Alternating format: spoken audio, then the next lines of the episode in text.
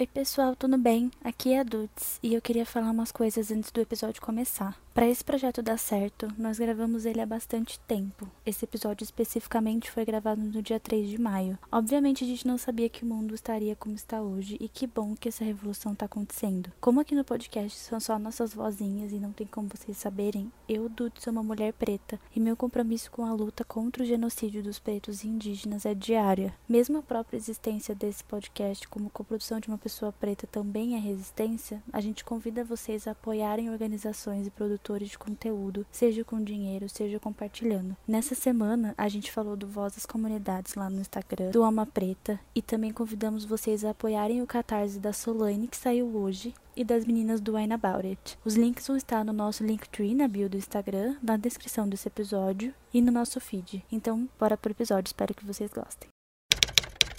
Para Beatrice, querida, adorada, morta.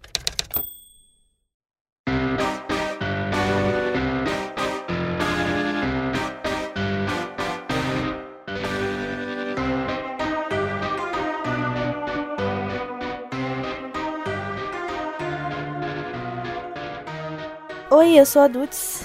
Oi, eu sou a Paloma e esse é o Scalicast. Eu tô muito feliz porque esse é o primeiro episódio de uma série de 13 episódios onde a gente vai falar sobre Desventuras em Série, que é uma das minhas séries favoritas. Eu não coloquei aqui no roteiro, mas assim, isso não significa que os 13 episódios vão sair um seguido do outro. eu acho que é bom pontuar. Basicamente, a gente vai soltar um episódio por mês durante, enfim, 13 meses, né? Porque são 13 livros. Episódio sobre Desventuras em Série, que é a série de livros escrita pelo Lemony Snicket e publicada aqui no Brasil pela editora seguinte em 2001. Os três primeiros livros saíram em 2001, o que eu achei muito esquisito, mas assim, eu não, não questiono, né? Que era livro demais, né? Exato. Imagina fosse sair, tipo, um por ano e demorar 13 anos pra sair. Foi bem assim mesmo. Um parênteses aqui de quando eu. Quando eu li pela primeira vez o Desventuras em Série, ainda não tinha selo da editora seguinte. Então era, era Companhia das Letras mesmo. Aí agora eles mudaram, né? O, o selinho. O selinho tá como seguinte. É, os meus eram, eram Companhia das Letras também, eu lembro. Quando eu era um neném. Sim, eu era muito pequenininha quando eu li. Inclusive, eu me pergunto se eu devia ter lido tão novinha assim. É, eu acho que eu tinha uns. uns nove anos, uma coisa assim. É, então. É, é por aí. Porque se eles nasceram. Se eles nasceram, ó, Se eles saíram aqui em 2001, 2001 eu tava com oito anos. Foi um ano antes da Isabela nascer. É verdade. É, então acho que a gente tinha basicamente. A... É, a gente tem a mesma idade, né? Então, correto. No caso, a gente tem a mesma idade. No momento, a gente não tem a mesma idade, tá? Você tem 27, eu tenho 26. Daqui a. Faltam sete, sete dias. dias. pro meu aniversário. É isso. Bom, fazia muito tempo que eu queria uma desculpinha para reler esses livros, porque o que aconteceu foi que eu comecei a ler eles pequenininha, aí depois eu parei porque, enfim, perdi acesso a bibliotecas, né? E eu não tinha os livros na minha casa, então eu só fui ler muito tempo depois. Inclusive eu terminei de ler os livros, eles já eram do selo da seguinte, mas eu queria muito reler e por mais que eu não queira transformar meus hobbies em conteúdo para internet, eu acho que é, é legal a gente compartilhar as coisas que a gente curte, né? É, porque a gente gosta de falar do, das coisas que a gente gosta, né? E se a gente pode fazer junta, é legal. É muito mais legal, exatamente. Bom, então nesse primeiro episódio a gente vai falar sobre o primeiro livro da série que chama Mal Começo. Eu amo esse nome. É porque você já fica tipo, é isso. Ele já é muito sincero, sabe? Eu acho que uma das coisas mais legais sobre essa série é o próprio Lemony Snicket, né? Tipo, segundo o site oficial do Sr. Snicket, ele, abre aspas, nasceu antes de você e provavelmente morrerá antes de você também, fecha aspas. E a gente não sabe muito bem onde e quando ele nasceu. Então, é aquele mistério. O Lemony, ele é o mais novo de três irmãos, sendo os mais velhos a Kit Snicket e o Jacques Snicket. E a pessoa que vai aos compromissos literários por ele é o escritor americano Daniel Handler, que é considerado o responsável legal do Lemony Snicket. O que eu acho incrível. Eu acho ótimo, né? Que eles, eles fazem essa, essa graça. E eles continuam na história. É mesmo, moço. E eles não saem dessa narrativa, o que é perfeito. Bom, Desventuras em Série é o nome que o Lemony dá ao dossiê de pesquisas e histórias que ele conta da vida de Violet, Klaus e Sunny Baudelaire. A gente não sabe ao certo se as histórias são narradas no presente, enquanto ele seguia os órfãos, enquanto eles faziam as coisas, ou se ela é narrada no futuro, depois de organizar os documentos que ele recebeu. Algumas teorias falam que elas são narradas no presente e no futuro ao mesmo tempo. Eu acho engraçado que na série ele mostra como se ele estivesse seguindo eles. Sim. Tipo, como se fosse no presente. É, por isso que as pessoas acham que a história. Algumas pessoas acham que é passada no presente e algumas pessoas acham que é passada no futuro. A gente não sabe muito bem. É porque no livro ele dá, dá a impressão que é no futuro, porque de vez em quando ele fala, ah, porque eu tô aqui na casa do meu amigo fulano, enquanto eu tô escrevendo isso e os Baudelaire estavam se ferrando. Sim, é. Ele meio que vai visitando os lugares, né, dos assassinatos e da, dos mistérios, enfim. Bom, o Lemony começa o livro e a pesquisa nos alertando de que a história dos Baudelaire, abre aspas, não tem um começo feliz, não tem um final feliz e pouquíssimas coisas felizes acontecem no meio, fecha aspas. E essa é uma característica muito legal dos livros. O Lemony sempre no começo, no meio e no fim aconselha a gente a parar de ler, porque a história é muito triste e depressiva. Eu acho isso maravilhoso. Eu acho isso ótimo. Ele falou: Eu sei que eu me dei o trabalho de escrever esse livro, mas, putz, se você quiser quiser, não precisa, sabe?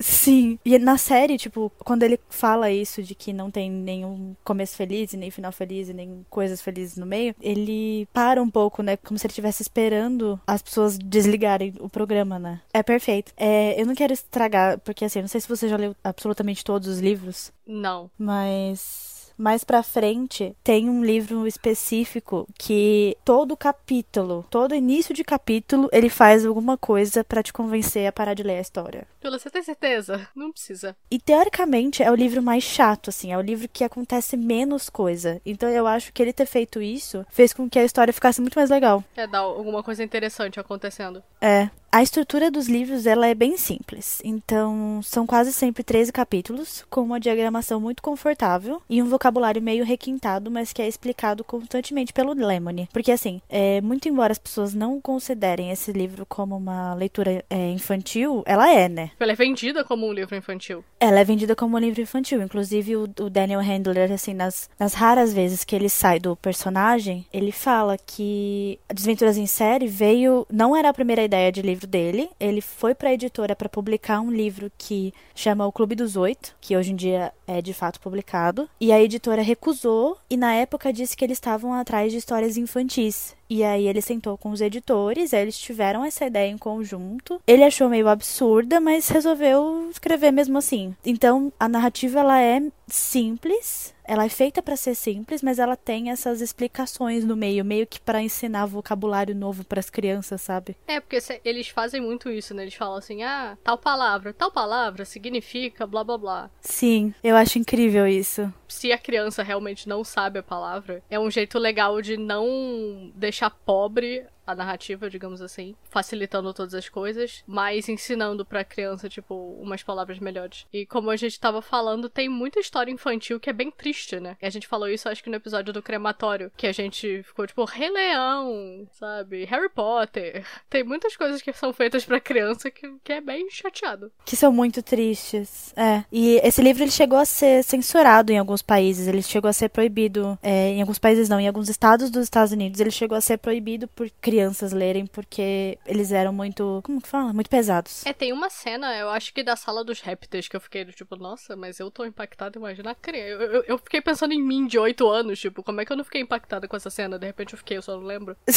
Pois é, é. Isso tudo é no, no caso do livro físico, né? Porque o audiobook, pelo menos o, audio, o audiobook que a gente ouviu, ele foi produzido pela HarperCollins e ele não tem 13 capítulos, né? Ele tem 6 capítulos só. É porque os capítulos eles são tão curtinhos que eu acho que eles acharam que ia ser muito curtinho, sabe? Fazer capítulos de 6 minutos. Era melhor, tipo, juntar três capítulos e fazer um de 20 minutos, sabe assim? É, porque o, no segundo já tem realmente 13, se eu não me engano. Mas eles são menorzinhos. Eles são de tipo 11 minutos, uma coisa assim. E os outros são todos de tipo 30. No primeiro livro é tudo 30. É bem maior. É, sim. E essa coisa dos 13 capítulos é um, é um número muito recorrente, né? São 13 livros, 13 capítulos e tal. Eles terem abri, aberto mão disso no audiobook, no, pelo menos no primeiro, foi meio, meio decepcionante, assim. Não chega a ser muito importante, mas é sempre aqueles detalhezinhos, sabe? Que deixam a história mais rica. Enfim, fica aí uma crítica à montagem. A narração, ela intercala momentos de primeira e terceira pessoa, o que eu acho muito genial. E eu não saberia fazer, porque ele se refere muito à pesquisa que ele fez, mas ele também fala muito sobre o que estava acontecendo com os Baudelaire e dentro da própria cabeça dos Baudelaire. Inclusive, algumas teorias falam que ele conta as histórias do livro com a ajuda dos próprios órfãos, que falam para ele como eles estavam se sentindo na hora. Então, as pessoas acham que é, tem, tem umas teorias de que é como se o Lemon estivesse escrevendo o que é ditado para ele, sabe? Porque muitas vezes ele fala coisas muito específicas que estavam acontecendo na hora, que, tipo, como é que ele ia saber se ele não tivesse falado com eles? As falas da Sunny, né? Que são, enfim, grunhidos de bebê e que ele sabe interpretar direitinho, assim. É verdade, como é que ele ia saber o que a Sunny disse se ninguém tivesse falado pra ele? Sim, pois é. A gente também não sabe onde se passa a história, né? Porque a, história não tem uma cidade específica e nem uma data específica, porque é uma história anacrônica. É, ao mesmo tempo que os irmãos são desenhados usando roupas vitorianas, tem coisas muito mais tecnológicas como telegramas, é, telefone, helicóptero. É, a gente não consegue delimitar um espaço de tempo, né, para essa história ter acontecido. Eu não consigo consigo lembrar em mais, nem, mais nenhuma coisa da cultura pop que seja assim, a não ser Gotham. É verdade, Gotham eu não sei, porque tem umas coisas que eles têm uns telefones muito velhos, mas ao mesmo tempo eles têm outras coisas, tipo, muito tecnológicas. Eu, você pode se decidir, por favor? Sim. Eles têm, tipo, celular, sabe? Tudo bem que não é um celular muito tecnológico, mas é um celular. É, é um celular, tipo, não é tipo aquele tijolão também. É, sim. Então eu, eu não consigo lembrar de mais nada que tenha sido feito. E assim, eu não sei você, mas isso nunca me fez falta. Tipo, saber onde era. É, não, saber onde era e saber, tipo, quando era, nunca me. Assim, claramente, obviamente não é agora, né? Porque os livros já têm alguns muitos anos. Sim. Mas é legal essa ideia de ser antigamente, porque tantas coisas poderiam ser resolvidas se eles tivessem celular, que é legal eles não terem celular. Sim. e eu acho o negócio do lugar também engraçado. Eu tava falando isso agora vendo os episódios, que no livro eles falam, por exemplo, ah, a lei dessa comunidade é essa. Eles não falam, tipo, ah, a lei lei dos Estados Unidos ou a lei da cidade tal. Sim, total. Mas na série, ao mesmo tempo, eles fazem. Eles falam coisas tipo francês, espanhol, italiano. Então, é o nosso mundo, tem todos os países, mas eles não dizem onde é que é. Eles falam, eles falam, ah, mas eles estão falando inglês. Então é um lugar que fala inglês. A gente pressupõe que é os Estados Unidos. É. Mas não necessariamente. Sim. No filme que tem o Jim Carrey, que o Jim Carrey é o, é o Conde Olaf, numa das cenas que aparecem a Justice Strauss em julgamento, tem uma bandeirinha dos Estados Unidos. Mas na série da Netflix não tem nenhum indicativo de lugar, assim. Esse é o único indicativo de lugar e é no filme, assim. É uma obra que as pessoas já não levam mais tanto em consideração. Bom, e no primeiro livro, a gente é apresentado a basicamente tudo, né? Porque é para isso que primeiros livros servem, né? Pra gente se ambientar na história. Então, o Lemony conta que em um certo dia, a gente não sabe quando, a gente não sabe de que mês nem nada, os pais dos Baudelaire mandaram eles pra Praia do Sal, sem maiores explicações, e que depois de um tempinho que eles estavam lá, chega o Sr. Paul, que é um banqueiro, e diz para eles que a casa deles pegou fogo, que os pais dele morreram e que eles perderam tudo que eles tinham. Basicamente, a pessoa pessoa que traz as notícias ruins todas do mundo. O Sr. Paul é um, um, péssimo ser humano. A gente já começa aí. Eu odeio o Sr. Paul, sério. Ele é horroroso. A gente tava conversando enquanto a gente tava lendo o primeiro livro que o Sr. Paul ser negro na série é muito importante pra representatividade da pessoa negra que tem zero noção. Porque É, é, muito, é muito importante, né, da gente ter esse tipo de representatividade, porque ele é horrível em todos os aspectos. Até quando ele tenta ser bom, ele é horroroso. Não, a família inteira dele é horrorosa. A mulher dele é, tipo, péssima. Sim. Ela é pior do que ele. Ela é pior do que ele. Ela nem aparece tanto no livro, mas ela aparece na série de um jeito que. Ai, sério. Bom, enfim, vamos voltar. Tipo, o Sr. Paul fala para eles que os pais dele morreram e tal, e aí eles vão pra casa do Sr. Paul, né? Pra ficar lá enquanto eles descobrem com quem que as crianças vão ficar. Quem vai ter a guarda das crianças, né? E aí eles chegam na casa do Sr. Paul, e aí tem a mulher dele, que é uma pessoa horrorosa igual a ele, e dois filhos, se eu não me engano. São só dois, né? É o Edgar e o Albert. A Isabela tá falando que sim, que são só dois filhos. E a mulher dele é. Ela é jornalista, ela, ela é editora do Daily Pontilho. E um fun fact aqui é que o Lemony, o jovem Lemony, ele foi estagiário nesse jornal. Assim, ah, é por isso que eu sei, porque eu trabalhava no jornal. É, ele tem, ele tem toda uma vida. É perfeito. Eu sou obcecada na história do Lemony e na biografia não autorizada dele. Ele tem uma. Na verdade, é uma autobiografia não autorizada. Que é mais incrível ainda. Sim. eu mesma me desautorizei a escrever esse livro sobre mim mesma. Sim.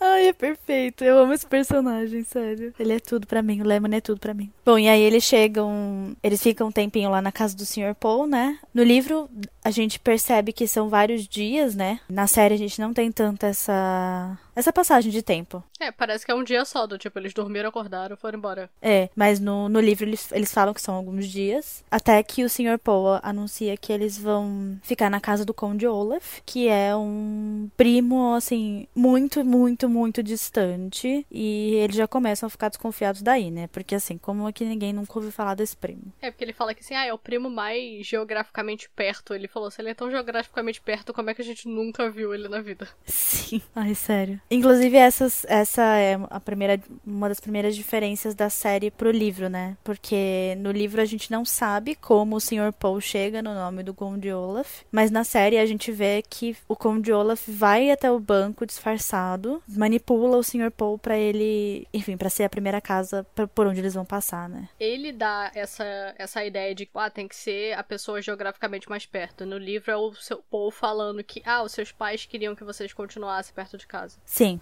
Bom, eles chegam na casa do Conde Olaf, que é uma casa horrorosa, né? E ela é feita no, na série de uma forma perfeita, porque foi exatamente daquele jeito que eu imaginei. E é bem uma casa, tipo, é mal assombrada, sabe, gente? Por que, que vocês estão entrando aí? Sim. Ah, eu acho maravilhoso eles falando assim, ah, limpem o pé pra não sujar a casa. E a casa é simplesmente toda suja. Destruída. É. E é ali na casa do, do Conde Olaf que a gente começa a ter contato com os elementos que vão ser principais, assim, na história. Tanto próprio Conde Olaf, né, que vai trabalhar, enfim, incessantemente para ter acesso à fortuna dos Baudelaire, quanto aos personagens da trupe de teatro dele, porque o Conde Olaf, ele é um ator, entre muitas aspas, né, então ele tem toda uma trupe de teatro que trabalha com ele, entre muitas aspas. E todos os personagens da trupe, eles são importantes, né, e, e todos eles são desenvolvidos ao longo das histórias, alguns mais... Alguns têm mais espaço de, de história que outros, no, nos livros, mas na série todos eles têm um espaço mais ou menos igual, assim. A gente estava até antes de antes de começar a gravar, a gente estava até fazendo aqui uma nota mental das características de todos eles, né, que são incríveis, que é o as duas mulheres com uma cara muito branca de pó, né? Que na série elas são gêmeas, mas eu acho que no livro elas não são gêmeas. Eu não tenho certeza, é que para mim elas sempre foram gêmeas. Será que eu inventei isso? É aquele efeito, aquela memória mentirosa que a gente tem depois que a gente vê a série, porque na série elas são gêmeas, mas no livro ele nunca diz que elas são gêmeas, ele só fala que são duas mulheres que têm a cara muito pálida. É, justo. Então são as duas mulheres, é o cara muito alto, que essa é a única característica dele, ele é um cara muito alto. A pessoa que eles não sabem se é homem ou se é mulher, o mãos de gancho, que é um cara que tem as duas mãos de gancho. O que eu acho totalmente incabível, porque como é que uma pessoa consegue perder as duas mãos e colocar ganchos nas duas? Sim, é engraçado ver na série ele tentando fazer as coisas. Sim. Na hora que ele vai, tipo, servir a comida, ele não consegue servir a própria comida. O que fica pensando, tipo, por que, que você vai botar gancho nas suas duas mãos se você não consegue fazer nada com elas? Exato. Coloca pelo menos, sei lá, uma concha em uma delas, meu, sei lá. É muito não prático, sabe? Sem falar que, tipo, já dando um spoiler do segundo, tipo, no segundo ele coloca umas próteses de mão, sabe? Por que, que ele não vive com essas próteses de mão o tempo inteiro? Sim. eu, eu quero ser assustador. É, é, é isso. É puro e simples, eu quero ser assustador. Bom, e aí a gente conhece, enfim, a trupe do, do Conde Olaf, o próprio Conde Olaf e tal, a, o desejo dele de ter a fortuna dos Baudelaire. A gente nunca sabe qual é o, a real ligação Conde Olaf com os Baudelaire. Isso nunca é dito explicitamente, né? A gente só consegue adivinhar pistas aqui e ali, tanto no, no livro quanto na série, mas nunca fica muito claro. Mas a história, ela é simplesmente essa. A gente, a gente já descobre desde já no primeiro livro que a história vai ser o Conde Olaf Olaf tentando pegar a fortuna dos Baudelaire. Simples assim. Inclusive, parabéns ao Lemony por ter feito um enredo tão simples. porque é só isso. Tem tanta coisa no meio. Ele conseguiu tirar 13 livros de um enredo muito simples. Sim, tipo, como é que ele conseguiu inventar, tipo, 13 histórias, sabe? Sim. Pra dar away a todas elas. Cada uma mais absurda que a outra. Enquanto eles estão lá na casa do Conde Olaf, a gente também conhece a juíza Strauss, que é a primeira civil que é fora desse círculo de pessoas que meio que se conhecem, mas não se conhecem, a gente não sabe como. Ela é uma das pessoas mais importantes de fora desse ciclo, que ela, enfim, ela é uma juíza, né? Então ela é juíza, é só isso. Essa é a única característica dela. Ela sempre quis ser atriz, então ela fica muito encantada com as coisas que o Conde Olaf faz por algum motivo, né? Ela também é, deixa claro que ela sempre quis ter filhos, que ela sempre quis ter uma família, mas que estar sozinha é um fardo que ela carrega por ser um membro muito respeitado da, do legislativo. É perfeito. Essa frase é maravilhosa. Eu, eu amo que na série ela falou assim: ah, é porque eu sou casada com a lei e a gente não pode ter bebês livros. Sim. Book babies. Book babies. Ai, eu tinha esquecido disso. Isso porque a gente acabou de ver a série, eu já tinha esquecido. Ai, é perfeito. Enfim, aí na casa do, do Conde Olaf, eles são tratados de maneira horrível, né? Eles só têm uma cama, eles enfim, estão naquela casa podre, horrorosa, eles precisam limpar a casa todos os dias, eles precisam cozinhar para as pessoas da trupe, enfim, fazer uma série de tarefas e aí eles fazem todas essas tarefas assim meio que com a ajuda da juíza, né? Porque ela empresta livro de, de receita para eles, ela fala onde que é o mercado, enfim, ela fala várias coisas, né? Então, ela é um personagem muito muito legal, mas ela faz muito parte daquela do núcleo adultos burro dessa série. É, eu acho engraçado que na hora que no livro eles, é, eles falam assim: ah, não, porque o Conde Olaf disse que era pra gente fazer o jantar. E ela, nossa, mas vocês são crianças, sabe? E ele mandou você fazer o jantar. Eu, porque ela já tava desconfiando, sabe? Pelo menos ela mostrou que ela tava achando esquisito. Sim. Só que depois ela abstrai que ela achou esquisito. Não, é, total. Se desconfiei, não lembro. É, se já critiquei, não lembro. Isso é uma, é uma coisa muito recorrente na série. Tipo, sempre que eles vão. Na série, tanto na série de livros quanto na série da Netflix. Toda vez que eles recorrem a um adulto pedindo ajuda, esse adulto, ele, ele toma umas decisões absurdas, assim. Tipo, ou ele ignora, ou ele, sei lá, inventa uma história na própria cabeça, ou puxa uma lei para dizer que não pode ajudar. Tipo, é sempre. O adulto é sempre um empecilho nessa história. Sim, não tem um adulto prestativo. Sim, vai ter, assim, muito lá na frente. Mas sempre são adultos que, por mais que eles queiram ajudar, eles são barrados, ou porque o Olaf mata eles, ou porque na hora de fazer alguma coisa eles pensam assim: ai, mas será que eu deveria mesmo estar tá fazendo isso? E aí não faz nada. Sim, deveria, por favor. Pois é. E aí, nesse livro especificamente, ele tá. É, essa dificuldade ela tá explícita tanto na juíza Strauss quanto no próprio Sr. Paul, né? Que sempre tá na história para atrapalhar o andamento, enfim, do enredo. Porque eles chegam aí a reclamar com o Sr. Paul, né? Eles vão ao banco para reclamar com o Sr. Paul dos maus tratos do Olaf, porque no, num dos jantares que eles têm que preparar pro Olaf, eles preparam um macarrão lá que eles acharam fácil de fazer, já que eles não sabiam cozinhar, porque eles são crianças. E aí o Olaf disse que ele queria rosbife. Ele não tinha dito isso antes. Depois já tava pronto, ele falou assim, uai, mas cadê? Inclusive, eu acho ótima essa cultura americana do... norte-americana do rosbife. O que exatamente é um rosbife? Não, eu acho ótimo que ele fala como se fosse do tipo, a comida chique, sabe? Sim! Pô, mas eu queria rosbife, do tipo, parece que você tá pedindo caviar. É, eu lembro que no, no laboratório de Dexter, é, a mãe fazia muito rosbife. Eu acho que isso é uma coisa muito da América do Norte mesmo. Eu acho essa, essas peculiaridades culinárias da América do Norte muito interessantes. Que nem quando chega algum asiático num filme eles falam de Yakult. É verdade. E aí o, o norte-americano fica assim, nossa, meu Deus, Yakult, não sei o quê. E tipo, aqui no Brasil a gente basicamente cresce à base de Yakult. É, eu acho que em Todos os Garotos que Amei tem isso, né? Do tipo, ele vai em um mercado lá em Deus me livre comprar Yakult pra ela, porque ela gosta. Eu falei aqui, qualquer buraco tem Yakult.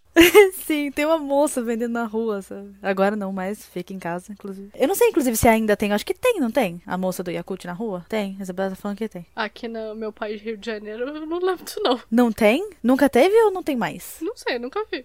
Chocada. Aqui sempre teve uma mulher que passava com um carrinho vendendo Yakult. Era um carrinho da Yakult. Diferenças culturais. Era tipo revendedora Avon, sabe? Só que do Yakult e ela andava com o carrinho pela rua. Não sei, vou fazer essa, essa pesquisa social, porque eu nunca vi. Eu vou perguntar no Twitter também. Mas enfim, tem esse do rosbife e tal. Aí o Klaus fica muito puto com ele, porque afinal de contas ele não tinha dito que ele queria a droga do rosbife. E aí o Conde Olaf dá um tapa na cara dele e eles vão reclamar pro Sr. Paul. E aí o que, que o Sr. Paul faz? Absolutamente nada. Caga solenemente. Exato. E aí eles voltam para casa e aí quando eles voltam para casa, o Olaf diz que recebeu uma ligação do Sr. Paul, preocupadíssimo com a reclamação deles. E aí o Conde Olaf diz que ele ficou muito triste, que ele não quer que os órfãos se sintam mal naquela casa, que ele vai fazer uma coisa para redimir. E aí a brilhante ideia dele de redenção é fazer com que os órfãos estrelem numa peça dele, tipo, façam parte de uma das peças dele. E aí ele diz que essa peça ela é muito famosa, que foi escrita pelo Alfan Kut. Eu não sei se você percebeu, mas isso é uma coisa que acontece muito nos livros. Ele por exemplo, o Alfan Kut é um anagrama de Count Olaf. Ah, eu não reparei isso. É, quando você tá lendo a história, é mais claro isso. Quando você tá lendo, tipo, a palavra mesmo, é, é muito mais claro. E isso acontece, tipo, em vários momentos ao longo dos, dos livros. E aí ele fala que essa peça é do Alphon Kut lá e que eles vão, eles vão ser grandes estrelas da peça. Que o Klaus e, e a Sunny vão ser membros da, da plateia, grandes papéis, né? E que a Violet vai ter a honra de ser a noiva dele na peça. E aí, esse é um dos motivos, inclusive, pelo qual eh, o livro foi proibido em algumas escolas nos Estados Unidos, porque eles achavam que isso era uma, um incentivo ao incesto. O que é, um pouco. Meio que é, um pouco, mas a gente entende que pelo contexto, isso não é uma ideia que, que tem motivações sexuais, né? É uma ideia que tem motivações de ter a fortuna deles e ele vai matá-la depois. Tipo. No livro dá bem essa ideia de que o que ele quer mesmo é o dinheiro, é um plano legal, não é um plano de tipo, realmente casar com ela. Exatamente, tipo, tanto que ele não. Ele, ele deixa bem claro que ele não tem intenção nenhuma de manter eles vivos depois disso. Enfim, e aí eles procuram, né, um jeito de, enfim, evitar que, que aquilo aconteça, porque eles não querem fazer a peça, só que eles não percebem percebem o plano deles, dele de início, né? É, porque eles meio que ficam assim, ah, a gente vai fazer a peça porque, tipo, tá, né, fazer o quê? Vamos fazer a peça. Mas, ao mesmo tempo, eles ficam tipo, putz, mas é só, ele realmente só quer que a gente faça a peça? Deve ter um motivo aí. Sim, aí eles vão pra casa da juíza Strauss, né, pra pesquisar nos livros. Klaus acaba descobrindo que a ideia principal do Conde Olaf era casar com a Violet para ele ter acesso ao dinheiro dela, ao dinheiro da família. E segundo as leis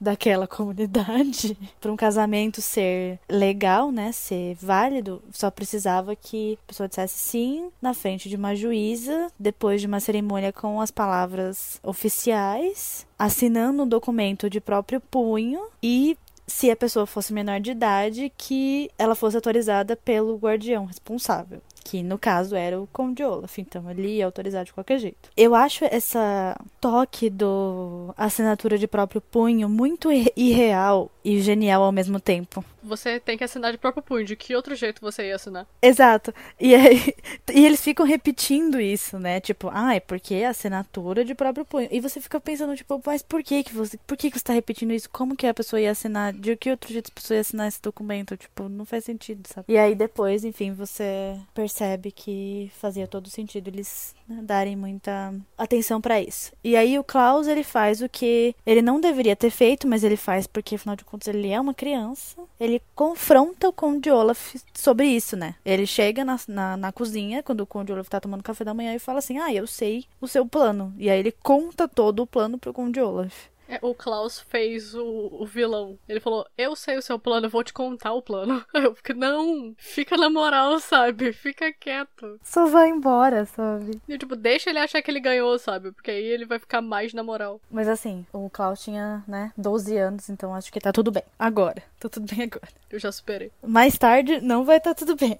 E aí o Conde Olaf fala assim: Bom, é isso, você me pegou, mas não tem nada que você possa fazer, porque ele sequestra a Sunny, né, de dentro do quarto e coloca ela presa no alto da torre, no lugar mais alto da casa. E aí ela fica presa numa gaiolinha. E aí ele fala: quando a gente terminar o casamento, aí eu solto ela e, enfim, dou fim a todos vocês. Basicamente isso. Eu achei essa cena muito, muito incrível porque ela é quase igual ao livro, assim, palavra por palavra. A cena do, da cozinha? É, É verdade. Isso é uma coisa que eu, eu não lembro de, de ter visto em adaptações desde Harry Potter e a Pedra Filosofal. É o que tá escrito no livro. E eu acho perfeito. E essa, essa cena da cozinha que eles estão tomando café é uma dessas cenas. Enfim, aí o casamento acontece, tipo, já no dia seguinte, né? É bem rápido. É, é bem rápido, mas antes disso, a Violet tenta resgatar a Sunny. E aí ela vai lá e faz um. Eu não sei como chama em português.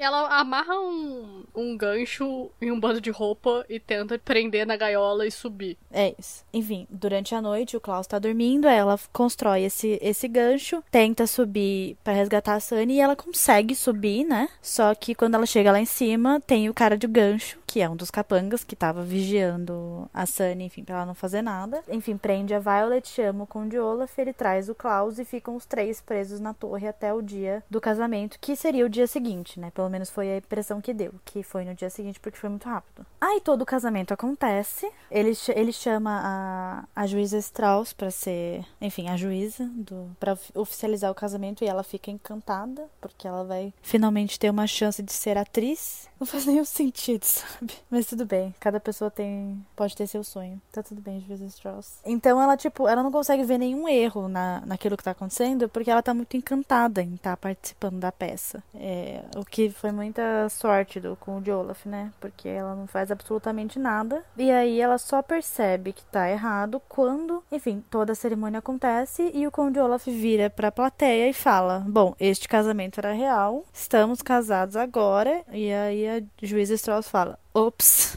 O que foi que eu fiz? o que foi que eu fiz? Acho que tem alguma coisa errada. E aí tá todo mundo na plateia, né? O Sr. Paul tá na plateia, é, a mulher dele tá na plateia e ela já começa a escrever uma matéria rapidamente. tipo, na série, o Gustav e a Jacqueline estão na plateia, que enfim, são dois personagens que existem no, no livro, mas que eles não têm muita história, né? No, no livro. Tipo, eu acho que a Jacqueline, inclusive, não existe no livro. Eu acho que ela foi uma das personagens que o Lemony criou depois.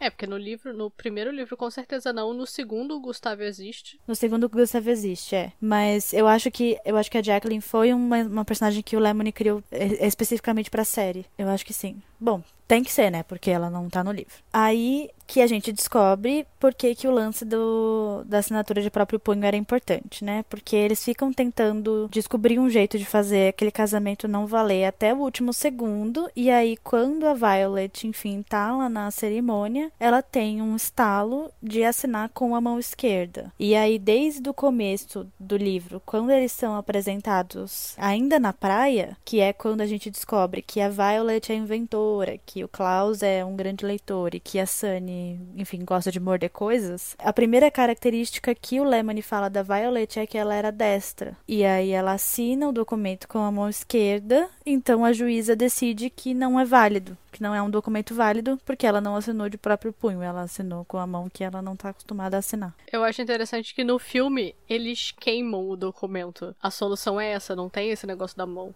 É sério? Eu não lembrava disso. O Klaus tá preso na torre e ele pega um, um espelho, não, tipo o vidro da janela que ele tava, ele mira e queima o documento. É verdade! Ele mira o olho, né? Sim, ele pega o olho e mira. Porque a janela é em formato de olho. Caramba, eu tinha esquecido disso. É, não tem nada desse negócio da mão. Então quando eu vi o negócio da mão, eu fiquei, gente, mas é sério? Tipo, era só isso? Porque eu lembro do negócio de queimar o documento. Será que eu lembro de questionar isso quando eu era menor? Porque eu li o livro antes do filme sair. Porque o filme é de 2005. 2005? Acho que é 2005. Mas assim, a lógica de queimar o documento pra mim fez bastante sentido, porque esse negócio da mão pra mim era muito simples, era do tipo, é só isso. Exato, é. Não, o, o lance de queimar o documento é muito mais verossímil que o lance da mão. Mas é, ainda é genial de qualquer jeito. A produção aqui tá falando no, no ponto que o filme é de 2004. Obrigada, produção.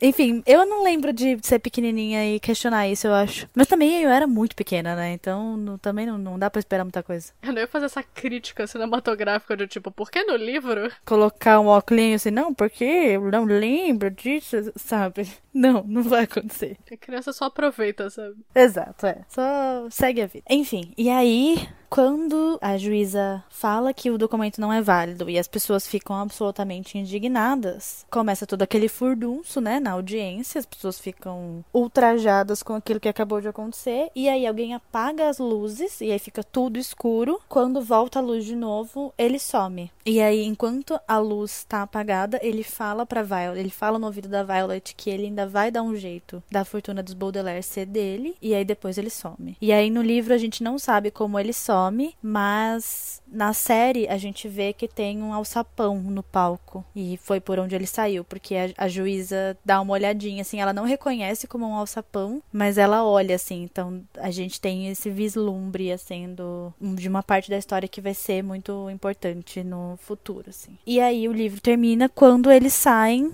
do teatro, vão para casa do tio Monte que seria na série seria o tutor original, no livro é o próximo da lista. É, eles chegam a tentar ficar com a juíza Strauss, né? Mas o Sr. Paul não deixa. A juíza Strauss fala assim: não, mas tudo bem, agora. Aí vocês ficam comigo. Ela tenta, vamos roubar essas crianças. Nazaré, dele.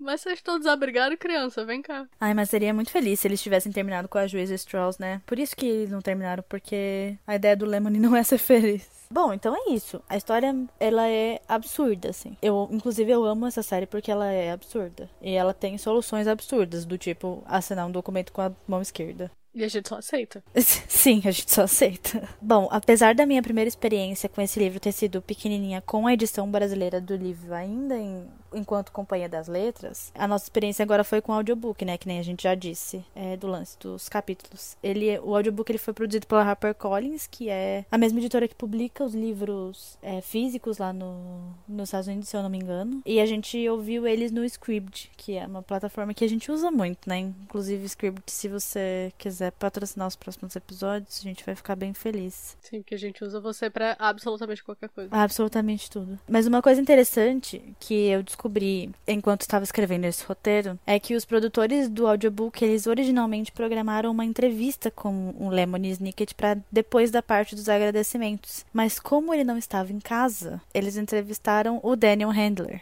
Eu amo essa desculpa, tipo, ele não estava em casa, ele nunca mais voltou para casa, que tinha que ser agora. Exato, tinha que ser naquele momento. E aí, em muitas respostas das perguntas, os entrevistadores falam que o Daniel se confundia com o Lemony, falando em primeira primeira pessoa. Ora, ora, ora. Pois é. Então, para evitar que qualquer situação constrangedora acontecesse, o Daniel Handler usou um. Eles falam que é tipo uma geringonça tecnológica, psicológica, que distorcia as respostas que ele dava, de modo que elas eram horríveis. Tipo, eram sempre respostas que deixavam as pessoas horrorizadas. E aí, essa entrevista nunca foi divulgada por causa disso. Porque as respostas eram muito horríveis.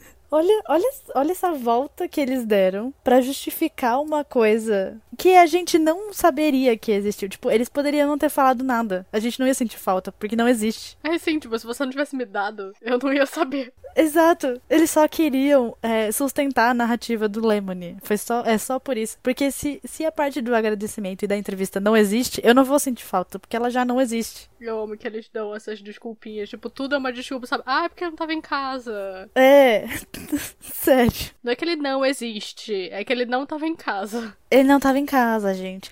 E aí, quando ele tá em evento literário, eles falam que ninguém vê o Lemony porque o espaço do evento era muito pequeno, então não podia entrar ninguém. Eles fizeram um evento sem ninguém. Sem ninguém, sério. O que, que você achou do audiobook? Vamos falar sobre o audiobook, a obra audiobook, porque eu tenho algumas opiniões, mas eu queria ouvir de você primeiro. Então, eu achei bem legal, porque eles fizeram um super audiobook, sabe? Eles se esforçaram muito nesse audiobook. Cada personagem tinha uma voz diferente, tinha voz de fundo, tinha barulho no fundo. Tipo, quando eles falam assim, ah, fulano tá fazendo isso. Tem o um barulho no fundo que eu achei tipo, um esforço muito grande. De vez em quando dava uma distraída, porque o barulho ficava no fundo, mas o narrador ainda tava narrando. Então, de vez em quando ficava esquisito. Mas cada um tem uma voz, é muito legal, porque tem, tipo, as crianças, tem voz de criança. Então eu acho que a gente tem essa sensação mesmo que são eles que estão falando. Sim, e se eu não me engano, nesse primeiro livro, o Conde Olaf, ele é narrado pelo Neil Patrick Harris. Eu achei a voz muito parecida com o Neil Patrick Harris. Eu não sei se é, mas eu achei muito parecida. É, se eu não me engano, é a mesma voz. No audiobook, não, não, não tem ninguém creditado além do Tim Curry, que é o narrador, que é o que faz a voz do Lemony. Então, tipo, nem as crianças, nem a juíza, tipo, não tem ninguém creditado. Então, também não, não tem. Se, for, se foi o Neil, ele também não tá acreditado. Mas, enfim, isso de ser um pouco uma distração é real. Tipo, naquela cena da cozinha, que é quando o Olaf bate na cara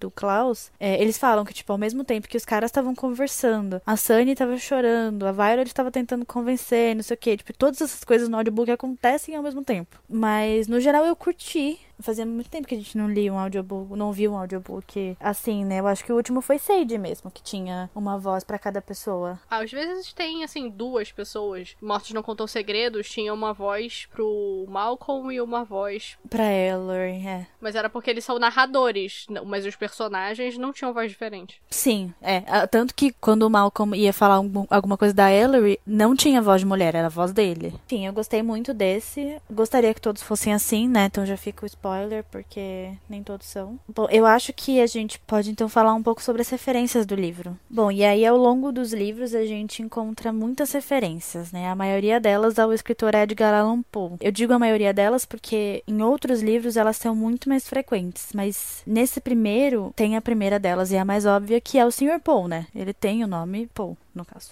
E ele é um personagem muito marcado pela tosse compulsiva dele, que é uma coisa muito bem feita no audiobook, porque eles falam que a tosse irrita e realmente irrita muito, porque ele simplesmente não consegue terminar as frases. E aí isso é muito interessante porque uma das causas da morte, uma das causas atribuídas para a morte do Edgar Allan Poe é tuberculose. Isso faz um pouco de sentido também com o próprio nome Baudelaire, que é considerado uma referência ao poeta simbolista Charles Baudelaire. E o Baudelaire ele chegou a conhecer o Edgar Allan Poe, né? Por um breve período, assim. E a gente sabe que o Sr. Poe conhecia os Baudelaire, conhecia os pais dos Baudelaire, porque ele cuidava da fortuna deles. Enfim, e aí com a referência ao Charles Baudelaire, ele foi um poeta simbolista e o simbolismo foi um movimento muito pautado em capturar as verdades absolutas e absurdas do cotidiano. E eles usavam muitas metáforas para isso. Isso é uma coisa que, assim, é basicamente o que é Desventuras em Série. Muitas metáforas e absurdos do cotidiano. Não tem, não tem um livro que seja mais absurdo que esse. É, é um absurdo atrás do outro. Você fica, Co como, como? Como ninguém questiona isso? E os autores também usavam muita sinestesia, que é quando você. A Paloma deve saber, né? O que é sinestesia, mas assim. Formada em letras. Eu sei o que é sinestesia. Eu, Cláudio Baudelaire. mas pro ouvinte que não não sabe o que é sinestesia, é quando você mistura dois sentidos, né? Então, por exemplo, você fala que uma coisa era muito dura e turquesa, que nem a, a parede do meu quarto. Então, é, você tá misturando a visão porque ela é turquesa, e o tato, porque ela é dura, enfim, esse tipo de coisa. E também tem uma técnica de repetição de letras e sílabas numa mesma oração, que sim, é muito mais fácil de você perceber isso num, numa poesia simbolista, porque enfim, é uma poesia, então ela vai ter rimas, né? Então você vai saber quando as sílabas estão repetidas. Mas em Desventuras em Série, a gente reconhece esse tipo de característica nos títulos da série em inglês, porque em português eles não conseguiram fazer isso, mas em inglês é tipo Bad Beginning, é tudo com B. Aí o segundo livro, Reptile Room, que é com R. Aí o terceiro livro, Wide Window, que é com W. O quarto livro eu esqueci como que é. Esqueci mesmo como que é. esqueci, real. Miserable Mill, que em português é Serraria Alto Astral. Não, Baixo Astral. Serraria Baixo Astral. Enfim, é assim que a gente consegue perceber pequenas características simbolistas. Todos são assim, agora que eu reparei. Todos são assim. Menos o último, né? Porque é só The End. E o último também é o único que não tem 13 capítulos. Já fica aqui o spoiler: o último, ele não é o último. Oxe. É, pois é. Você vai entender quando a gente chegar nele. Confusa. Bom, a minha nota para esse livro é 5. Não só porque eu gosto muito dele, mas porque ele é um livro que que ele é um bom começo de série, porque ele apresenta os personagens, ele apresenta o vilão e ele apresenta um problema. É isso. A minha nota é 5 também, porque é exatamente isso. Eu acho que ele é um bom começo para uma história gigante e você fica pensando como é que essa história que é tão simples, com essa trama, conseguiu chegar em, tipo, 13 livros. Como é que você inventou a Way para acontecer durante tanto, tanto tempo. Exato. O que para mim é incrível. Ela é aberta porque ela é o primeiro, mas ela é bem fechadinha, entendeu? Você tem o primeiro acontecimento, aí você conhece o vilão, ele faz uma coisa e aí fecha. Se fosse pra, tipo, terminar ali, você ia achar, tipo, ah, terminou tudo bem, sabe? Sim, é verdade. Tanto que o Lemony fala, inclusive, que você pode terminar ali, criar na sua cabeça uma fanfic de que eles ficaram com a juíza Strauss e viveram felizes para sempre. E é isso, assim, tipo, se você quiser realmente fazer isso, você pode. Tirando o fato de que é uma das minhas séries favoritas, é um ótimo livro. E é um ótimo começo de, de série mesmo. Lembra muito o primeiro livro do Harry Potter. É bem bastante isso, né? Você conhece o vilão, você conhece a história, você conhece, tipo, o away que vai acontecer. Sim, sem falar que, assim como Harry Potter, tipo, os próximos livros, alguns deles não são assim tão fechadinhos. E como Harry Potter, por exemplo, do quarto pro quinto, ele não, eles não são exatamente fechadinhos. Tipo, eles têm um cliffhanger e tal. Mas esse primeiro, ele, a fórmula dele é muito igual mesmo. É muito fórmula de livro infantil mesmo. Eu gosto bastante. Até por ser um livro infantil mesmo, sabe? Por mais que tenha vários plots e tal, não sei o quê. Não é obrigatório, mas é bom ser um pouco mais simples, porque você fica pensando. A criança não vai lembrar todos os detalhes de todas as mil coisas que estão acontecendo. Sim, é, pois é. Bom, e aí falando um pouquinho sobre a série de TV, a série produzida pela Netflix foi anunciada em 2014, não sei se você lembra disso, mas ela só foi lançada em 2017. Tipo, foram três anos de produção até chegar no lançamento mesmo, porque, assim, isso é totalmente um achismo, mas eu acho que foi o tempo que o Lemony precisou para destrinchar os outros personagens, sei lá, para cri criar a Jacqueline, por exemplo, porque são personagens que não existiam. É, porque tem muita coisa na série que, tipo, não tem nada a ver com o livro. E aí, em 2014, quando ela foi anunciada, o Lemony Snicket, ele soltou uma declaração, um statement. E o statement diz, abre aspas, depois de anos disponibilizando conteúdo e entretenimento de qualidade, a Netflix está arriscando sua reputação e sucesso se associando com os meus livros desanimadores perturbadores. Fecha aspas. foi basicamente assim, tô feliz, mas tô triste pela Netflix. Bom para mim, né? Ruim para eles. Sim, foi basicamente isso. Durante muito tempo, essa foi a única opinião do Lemony sobre a série. Tipo, foi a única declaração dada pra imprensa. Foi a única. Durante muito tempo. Essa frase. Só. E o Daniel Render não disse nada. Ele só foi falar depois que ele tava muito envolvido, enfim, na, na produção e tal. Mas durante muito tempo, foi só essa, essa frase. O que eu achei, assim, maravilhoso. Porque afinal de contas ele devia estar ocupado, sei lá, viajando o mundo ou fugindo de alguém. É, realmente, ele não estava em casa para dar mais uma declaração. Ele não estava em casa. A série tem três temporadas, né? Ela já tá finalizada. Ela foi finalizada ano passado, se eu não me lembro, se eu não me engano. Cada temporada tem oito episódios, com exceção da última, que tem sete. São dois episódios para cada livro. A primeira temporada vai dos livros 1 a 4, a segunda vai dos livros 5 a 8 e a terceira dos livros 9 a 13. E a terceira temporada tem 7 episódios porque o último livro só tem um episódio. Eu acho que isso é porque a gente tem tantas pequenas coisinhas durante os outros episódios da série que eles não precisaram usar o último episódio para explicar tudo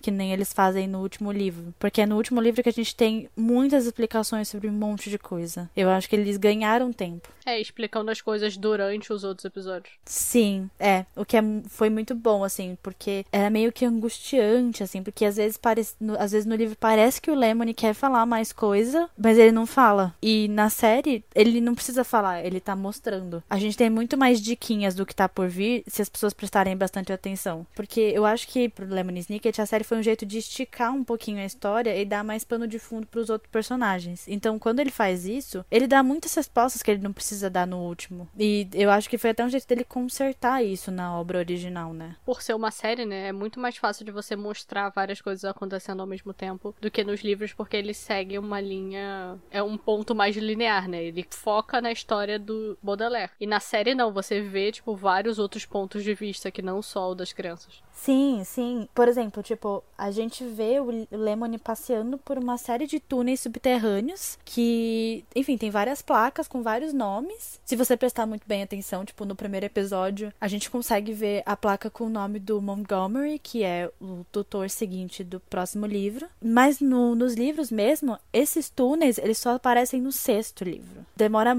muito tempo pra gente ter acesso a esses túneis. Então, assim, ele não precisou falar que o túnel existia. Ele tava mostrando, porque o Lemon, ele tinha que estar em algum lugar para contar a história. E aí, enfim, a gente vê o Gustavo e a gente vê a Jacqueline no, no túnel. Pô, a gente vê o Olaf no túnel. Como que ele chegou ali, sabe? E aí são esses, esses negocinhos. Porque no final do sexto livro que a gente descobre o, o, os túneis. E aí, até chegar nesse livro, você fica pensando, tipo, como que as pessoas vão de um lugar pro outro? E aí depois você pensa, é claro, tem um túnel embaixo da cidade. Eu achei genial o jeito que a série foi feita, porque deu muito mais respostas na verdade, não, não respostas muito claras, mas assim, insumos para respostas muito antes dos livros. E para mim isso foi assim essencial, porque enriqueceu a história de um jeito muito muito importante assim. E até o lance, por exemplo, quando eles estão lá naquela cena da, da janta, que eles estão servindo macarrão putanesca e o, o Olaf pega a Sunny e ela começa a chorar, tipo, cara do gancho, ele fica tentando colocar a mão embaixo para ela não cair, Sim. Tipo, eu não sei se você percebeu. Eles ficam tentando colocar a mão embaixo para ela não cair. E assim, é um jeito de mostrar que eles se preocupam com os Baudelaire, mas eles não podem mostrar pro Olaf que eles se preocupam com as crianças. E no, nos livros também isso demora para acontecer. Então eu acho assim que a decisão de dois episódios para cada livro foi perfeita e a decisão de mostrar os segredos muito antes também foi perfeito. E eu acho que isso tem muito dedo do Lemony, de ele ter tido essa oportunidade de consertar, entre aspas, coisas que ele tinha feito, deles foram lançados. Porque a série é muito antiga, né? O Bad Beginnings é 99. Então, é, para ele é 99. Aqui que foi lançado 2001. O último livro ele foi publicado aqui no Brasil em 2006. Então são aí 14 anos. Quando a série foi foi ao ar, já tinha 11 anos. Quase 10 anos. 9 anos. 9 anos? Sou de humanas. 10 anos? 11 anos? Eu sou de humanas, gente, é isso. 2006 para 2017. É, 11 anos, tá certo. Por que, eu achei que tava errado? Na verdade, eu acho que na minha cabeça 2017 faz muito mais tempo. Então não fazia sentido, tipo, esse ano ser 14 anos e 2017 ser 11 anos, entendeu? Mas na real faz, porque anos que nunca terminam, né? 2020 é o clássico ano que nunca já vai terminar. Sim. Bom, eu acho que para encerrar o episódio, a gente pode terminar com a carta que o Lemony sempre deixa pro editor no final de cada livro. Ele fala, o Lemony fala em algumas entrevistas que eles sempre tentam se encontrar e nunca conseguem. Por que será, né? Porque ele nunca tá em casa, o editor não consegue achar ele em casa. É por isso. Exatamente. Exatamente. E aí eu vou ler a carta do primeiro livro, porque, enfim, ela é perfeita e ela dá. Uma carta dá dica pro livro seguinte, né? E aí ela fala: Ao meu amável editor, escrevo-lhe da sede londrina da Sociedade Herpetológica, onde estou tentando descobrir o que aconteceu com a coleção de répteis do Dr. Montgomery Montgomery após os trágicos acontecimentos ocorridos quando os órfãos Baudelaire se achavam sob sua guarda. Um dos meus colegas porá uma pequena caixa à prova d'água na cabine telefônica do Hotel Electra às 11 da noite na próxima terça-feira. Retire-a, por favor, antes da meia-noite, para evitar que caia em mãos erradas. Na caixa encontrará minha descrição desses terríveis acontecimentos, o manuscrito do livro, no caso, intitulada A Sala dos Répteis, bem como um mapa do mau caminho, uma cópia do filme Zumbis na Neve e a receita do Dr. Montgomery para o bolo com creme de coco. Consegui também localizar um dos poucos retratos do Dr. Luca Fonte para servir de ajuda às ilustrações do Sr. Hellquist, que é o ilustrador oficial da série, que é o Brad Hellquist, que é uma pessoa real. Esse nome é real. é isso que eu tô tentando dizer. Lembre-se, o Senhor é minha última esperança de que as histórias dos órfãos Baudelaire sejam finalmente contadas ao grande público. Respeitosamente, Lemon Snicket. E assim, de novo, Dr. Luca Fonte. De novo, é um, é um anagrama de, de Count Olaf. É, esse é mais, mais fácil de ver. É, quando você vê escrito é muito mais claro. E, e, é interessante esse negócio dos zumbis na neve, porque no livro eles só vão assistir o filme e é isso aí, enfim. Na série é muito importante o filme. A gente vai comentar no próximo episódio. Mas é, é, é muito legal essas pequenas diquinhas que ele deixa na próxima carta. E assim, por mais que os livros aqui no Brasil não, eles foram publicados num espaço curto de tempo, é um jeito de manter a pessoa interessada, né? Porque esse primeiro livro ele não tem exatamente um cliffhanger. Tipo, não tem uma coisa. Tá, tudo bem, eles terminam o livro indo para indo de carro pro próximo tutor, mas até aí, tipo, não tem nenhum drama. Não, tem uma coisa tipo, nossa, preciso saber o que acontece. Mas aí com essa carta, tipo, ele já diz após os trágicos acontecimentos, tipo, já é um jeito de você pensar, tipo, ai, que merda que aconteceu agora. Bom, então esse foi o primeiro episódio desse especial. O próximo episódio é só o mês que vem. Então, vocês podem, sei lá, reler o livro também. É uma coisa boa, porque vira meio que um clube do livro, né? Sei lá. É, é tão rapidinho. É, muito rapidinho. E se vocês quiserem, inclusive, a dica do audiobook, ele é muito bem produzido e ele tem pouquíssimo tempo, né? O, o audiobook de Sala dos Répteis tem três horas, eu acho. Primeiro tem duas horas e meia. É tão rapidinho. A gente se vê semana que vem com um episódio normal. E o projeto de desventuras a gente se vê no mês que vem, se nada der errado. Nada vai dar errado, porque a gente vai gravar logo depois desse. Vai ter uma desventura em série. O computador vai quebrar, vai acontecer alguma coisa. Vai ficar tudo bem.